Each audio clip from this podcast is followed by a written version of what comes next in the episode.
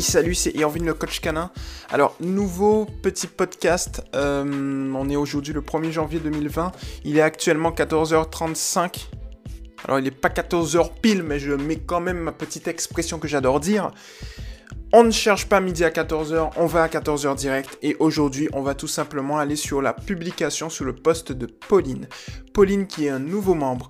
Alors, Pauline, je crois, si je ne me trompe pas, que tu es arrivée vers, vers, vers décembre, mi-décembre, je crois. Euh, non, vers fin décembre. Et que tu as déjà posté. Je crois que tu étais la première à avoir posté. Euh, oui, j'ai une bonne mémoire. Je crois que tu étais la première à avoir posté sur le mouvement. Alors, je vais regarder ton historique pour être sûr. Eh bien, c'est ça, tu es arrivé le 24 décembre et donc tu as posté tout de suite après. Donc, je te remercie de nous faire confiance, je te remercie d'interagir et d'être comme tu es, tu es au top du top. Ne change surtout pas.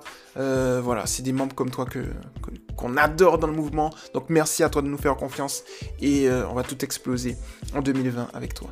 Alors, pour le coup, Pauline, je vais dire donc ta publication. Donc, je le rappelle, la publication, je le lis maintenant. Euh, je ne l'ai pas lu auparavant, c'est-à-dire que véritablement, je ne sais pas de quoi tu vas parler. Donc on va voir ça tout de suite et j'y réponds au tac au tac. C'est parti. Alors, bonjour, j'ai réussi à calmer les aboiements nocturnes de Jimmy avec un poète-poète qui détourne son attention. Par contre, dans son rapport aux autres chiens sans laisse, c'est nickel, mais en laisse, il grogne pour jouer. Ce qui perturbe... Oula, un de toi. Ce qui perturbe l'autre chien assez souvent. Il lui manque les codes canins, on dirait. Et là, depuis peu, il tente d'attaquer d'autres chiens pas tous, mais certains, c'est aléatoire, pas forcément lié à la, race ou au sexe du chien. Je ne comprends pas pourquoi. Est-ce que ça peut être lié à une relation de protection-fusion avec son humaine? PS, c'est un mâle castré de 10 mois environ qui avait été abandonné, trouvé dans la rue en août. Alors, je te remercie pour le coup, Pauline, de ta publication. Comme je te l'ai dit, tu es au top du top, donc merci à toi. Alors, pour le coup, Pauline, ici, euh, tu m'as donné un point important, tu vois, c'est-à-dire que tu m'as dit quoi? Tu m'as dit que son rapport aux autres chiens sans laisse, c'est nickel, mais en laisse, il grogne pour jouer. Et là, depuis peu, il tente d'attaquer d'autres chiens. Alors, il y a un point important. Est-ce que il tente d'attaquer d'autres chiens avec la laisse ou il tente aussi d'attaquer d'autres chiens en liberté? Ça, je sais pas. Euh, en tout cas, je pense que c'est plus avec la laisse. En tout cas, quoi qu'il en soit, l'exercice que je vais te donner, les exercices et les conseils que je vais te donner, Pauline, t'inquiète pas pour ça, seront tout aussi efficaces, que ce soit en laisse ou sans laisse. Alors, le point le plus important, euh, d'ailleurs, je vais aller sur YouTube tout de suite pour ne pas te dire de bêtises.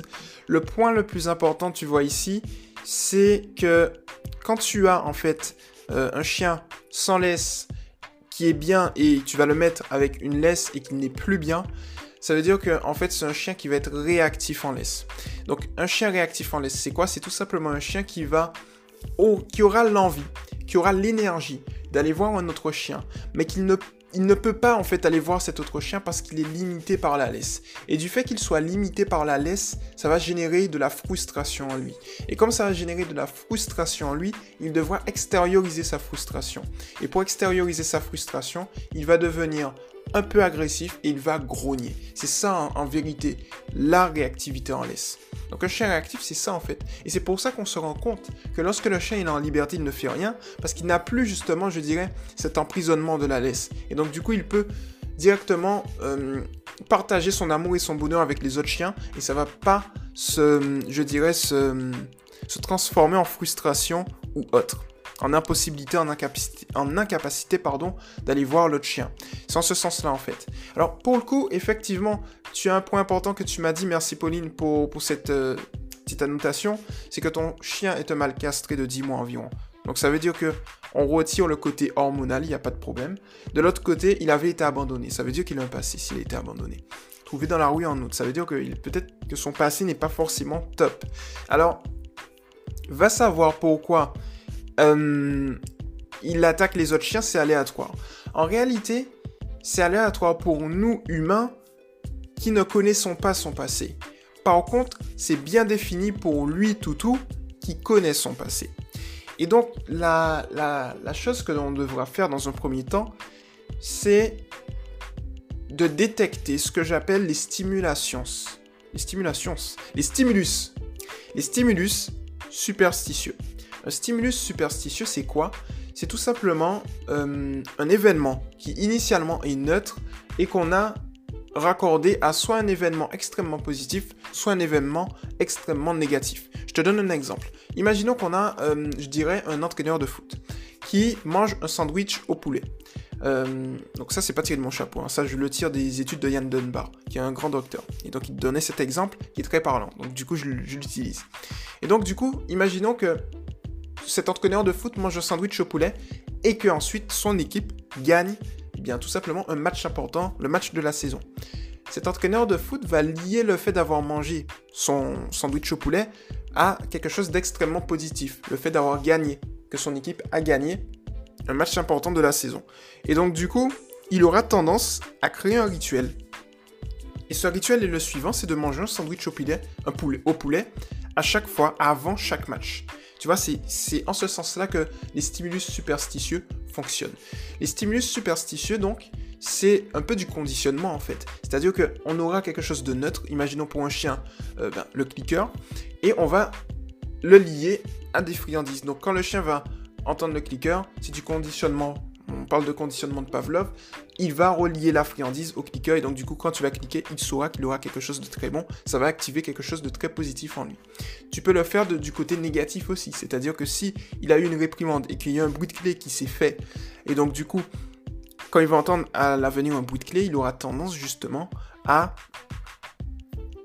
il aura justement tendance à, avoir peur. Et donc s'il a peur, il a deux choix. Soit il va fuir, ou bien soit il va euh, attaquer. En sachant que généralement le chien a, dans la majorité des cas, tendance à, fuir quand même.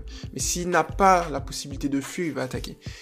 Voilà, ça va dépendre aussi du tempérament du chien, ça va dépendre de beaucoup de choses, de beaucoup de facteurs. En tout cas, c'est ça. Les, stimulus superstitieux sont, euh, je dirais, contenus dans ce qu'on appelle les stimulus subliminaux. Les stimulus subliminaux, c'est tout simplement les comportements, notamment pour les chiens qui ont un passé, les comportements qu'on ne voit pas. C'est-à-dire qu'on devra justement par nos observations détecter. Imaginons que dans le passé de ton chien, euh, là c'est pas le cas dans ta publication, mais imaginons dans le passé de ton chien, tu as un berger allemand qui l'a agressé et que du coup tu le reprends, mais ça tu ne le sais pas. Ça, tu ne le sais pas. Tu le reprends et tu vois qu'il est agressif envers les bergers allemands. Tu vas te demander pourquoi et tu sais pas pourquoi. Et le fait que tu ne saches pas pourquoi, c'est justement que c'est un stimulus subliminaux, c'est-à-dire quelque chose qu'on ne voit pas, mais qui est logique pour le chien, mais qui n'est pas forcément logique pour nous. Donc c'est en ce sens-là, en fait, qu'on va voir les choses. Ok? Donc, quand tu as ces deux paramètres, on peut commencer justement à travailler. La première chose que tu devras faire ici, c'est voir, essayer d'analyser, est-ce que tu trouves un dénominateur commun entre les chiens, les races, les sexes, enfin les chiens qui l'attaquent? Est-ce que tu as une couleur? Est-ce que tu as un certain type d'aboiement? Est-ce que tu as des personnes qui sont habillées d'une certaine manière? Est-ce que tu as un bruit auparavant? Tu vois? Essaye de justement lister l'ensemble des points importants qui vont tout simplement permettre, euh, je dirais, euh, à ton chien, enfin, qui vont te permettre à toi de trouver pourquoi ton chien adopte ce comportement spécifiquement. Et de là, tu vas comprendre justement pourquoi ton chien arrive à adopter ce comportement, tu vois. Ensuite, la deuxième chose, c'est que j'ai vu que tu enchaînais sur est-ce que ça peut être lié à une relation de protection fusion avec son humaine? Oui, c'est possible. Mais généralement, lorsque le chien essaye justement de protéger son humaine, essaye de protéger sa référente, donc pour le coup, toi, je... Ouais, toi. Et eh bien, ce qui se passe, Pauline, c'est que ça veut dire qu'elle ressent un peu de stress, elle ressent un peu de peur en elle. Alors, est-ce que c'est du stress et de la peur qu'elle ressent euh, directement d'elle ou qu'elle reçoit de toi. Ça dépend. Alors, l'un comme l'autre, le plus important, c'est que si toi tu n'as pas peur mais qu'elle ressent de la peur, par contre, à ce moment-là, tu as une, chose que tu peux faire, Pauline, et c'est tout simple. C'est que tu vas en fait garder un état positif de confiance et de sérénité. Parce que, étant donné que tu es la référente affective de ton chien, donc ton chien se réfère à toi, et de l'autre côté, affective, donc au niveau des émotions. Ton chien a un lien direct avec toi au niveau des émotions. Et de ce fait, si tu gardes une attitude calme et positive, ce qui va se passer, c'est que tu vas te rendre compte que elle le, euh, que Jimmy, que il, que il, que lui, il aura tendance à garder une attitude calme et positive également. Et en ce sens, tu vas petit à petit, justement, je dirais, euh, détruire le feu. Tu vois ce que je veux te dire? Et donc ça, c'est top. Voilà. Euh, ensuite, donc pour la réactivité en laisse, je reviens là-dessus. L'un des points les plus importants au niveau de la réactivité en laisse, c'est au niveau de la laisse. C'est-à-dire que parfois, euh, le chien peut ne pas aimer la laisse. Donc il faut justement lui permettre de, je dirais, lui permettre de, de lui faire assimiler la laisse à quelque chose de positif. Et lorsque tu vas lui faire assimiler la laisse à quelque chose de positif pour lui, dans ce cas-là, justement, ça va tout simplement te permettre de régler la situation au final. Tu vois? Alors là, pendant que je suis en train de te parler, je cherche justement une vidéo euh, voilà, une vidéo YouTube que j'avais faite sur le sujet. Donc j'ai fait deux vidéos sur le sujet. Donc la première vidéo c'est pourquoi ton chien en laisse est agressif en laisse? Et la deuxième vidéo c'est comment faire assimiler la laisse à quelque chose de positif? Donc pour le coup ça c'est pour, pour toi directement. Donc ça, ça va être, tu vas voir, ça va être plutôt cool en fait, parce que ça va te permettre justement dans les méthodes que je vais te donner, euh, véritablement de, faire une différence. Tu vois? Et ça c'est top. Alors, pour le coup, on va aller ici et laisse comment faire. Voilà. Moi, je pense plus à une réactivité en laisse, c'est-à-dire que ton chien est frustré de ne pas pouvoir peut-être aller voir un autre chien et donc du coup, ça lui donne ça. De l'autre côté, ça, prouve également que il faut certainement, euh, je dirais, lui donner encore plus de bonnes manières que tu lui as déjà donné encore et, pour ça, il faut juste que tu appliques la méthode Primac. La méthode Primac, c'est quoi? C'est que si ton chien a l'envie justement d'aller voir un autre chien, il y a un truc tout simple que tu peux faire, c'est justement tu t'arrêtes net. Et lorsque tu vois qu'il commence à tirer, eh bien tu vas euh, juste l'observer et attendre qu'il arrête de tirer. Et lorsqu'il arrête de tirer, tu vas tout simplement le féliciter. Le féliciter par la voix. Et ensuite, lorsque tu vas le féliciter, tu vas lui demander un assis. Lorsqu'il est assis, tu vas lui donner une friandise. Et lorsque tu lui as donné une friandise, tu le félicites par la voix une nouvelle fois. Et ensuite, tu vas tout simplement lui donner l'opportunité d'aller voir la source de sa distraction. Avec ce point important, tu vas faire des distractions de ton chien, des récompenses dans le processus éducatif. Et ça, c'est tout aussi top. Alors, ce qui se passe à ce moment-là, c'est que ton chien va se dire, tiens, dès que je m'assois, eh ben, les portes s'ouvrent. Et donc, du coup, on fait croire au chien, au final, que le fait de s'asseoir, euh, en fait, on fait croire au chien qu'il nous éduque, nous. Et que le fait de s'asseoir, c'est de demander la permission. Puis-je faire ci, ci, ci, ci ou ça Et ça, c'est top. Et donc, comme ça, il saura, justement, lors euh, de l'approche d'un congénère, à force de pratique, qu'il pourra justement s'asseoir. Parce qu'il aura de très bonnes choses. Un autre point important, puisque je crois que tu l'as mis entre parenthèses, tac tac tac, ce qui perturbe l'autre chien, c'est souvent il lui manque des codes canins, on dirait. Et eh bien justement, le fait de s'asseoir, c'est un code canin, c'est un signal d'apaisement. Lorsqu'un chien s'assoit lors de croisement, c'est un signal d'apaisement, parce qu'en fait, il y a deux signaux d'apaisement. Le fait de s'asseoir, le fait de ne pas bouger. Et lorsque le chien est assis et ne bouge pas, c'est deux signaux d'apaisement en un au final. Et donc du coup, le chien qui va venir, on va dire, tiens, lui, c'est un chien très, très distingué, pardon. Et donc du coup, ça va apaiser l'autre chien. Et ça, c'est une, une très bonne chose aussi. Donc du coup, tu vas petit à petit lui apprendre les signaux d'apaisement. Tu vois ce que je veux te dire? Et ça, c'est très très bien. Alors, il y a un point important que tu peux voir également, Pauline, c'est le fait qu'au final, essaye de voir si tu arrives à détecter chez Jimmy des signaux d'apaisement. Tu as par exemple le fait qu'il euh, plisse des yeux, qu'il tourne la tête, qu'il tourne le dos, qu'il tourne la totalité du corps, qu'il fasse, qu'il fasse mine de flairer par terre, qu'il euh, qu'il euh, lèche sa truffe rapidement.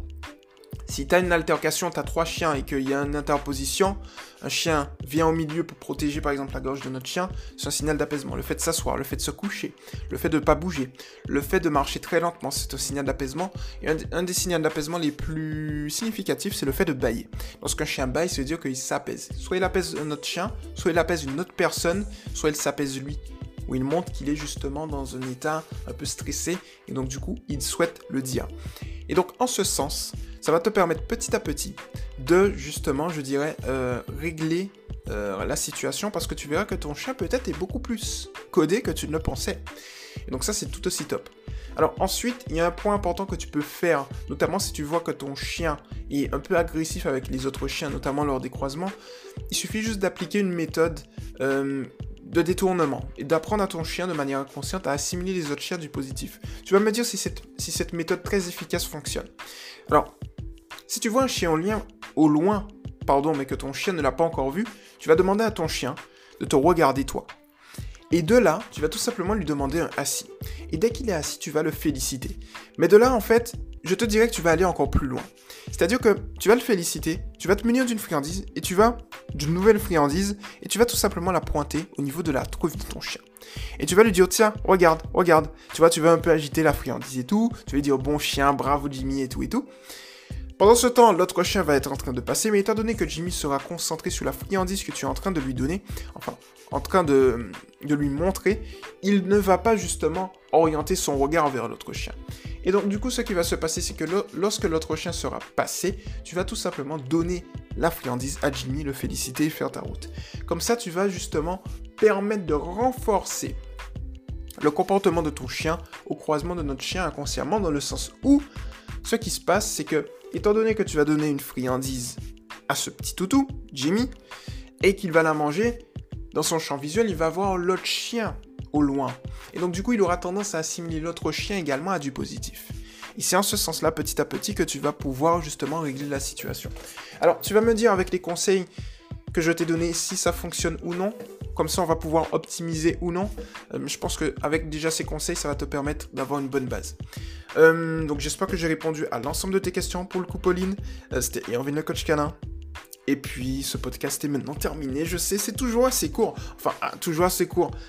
On va pas se mentir, là, on a fait quand même une petite 16 minutes. C'est tout. Généralement, quand je vois des podcasts que je fais de 40-50 minutes, j'adore parler, j'adore transmettre. 16 minutes, ça va. Petit podcast sympathique.